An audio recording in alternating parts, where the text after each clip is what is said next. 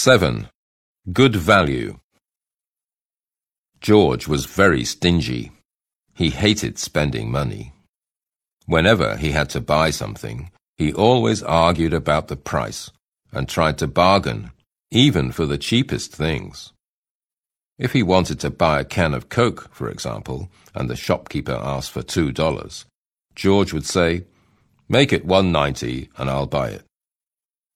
Sometimes the shopkeepers agree to reduce their prices a little. What's ten cents, they ask themselves. If it makes this man happy, then it won't hurt me very much. In this way, George saved a few cents here and a few cents there, and by the end of the year he had saved several hundred dollars.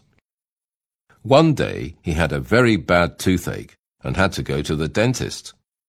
The dentist looked at the tooth and said, this tooth will have to come out. It's too damaged to save.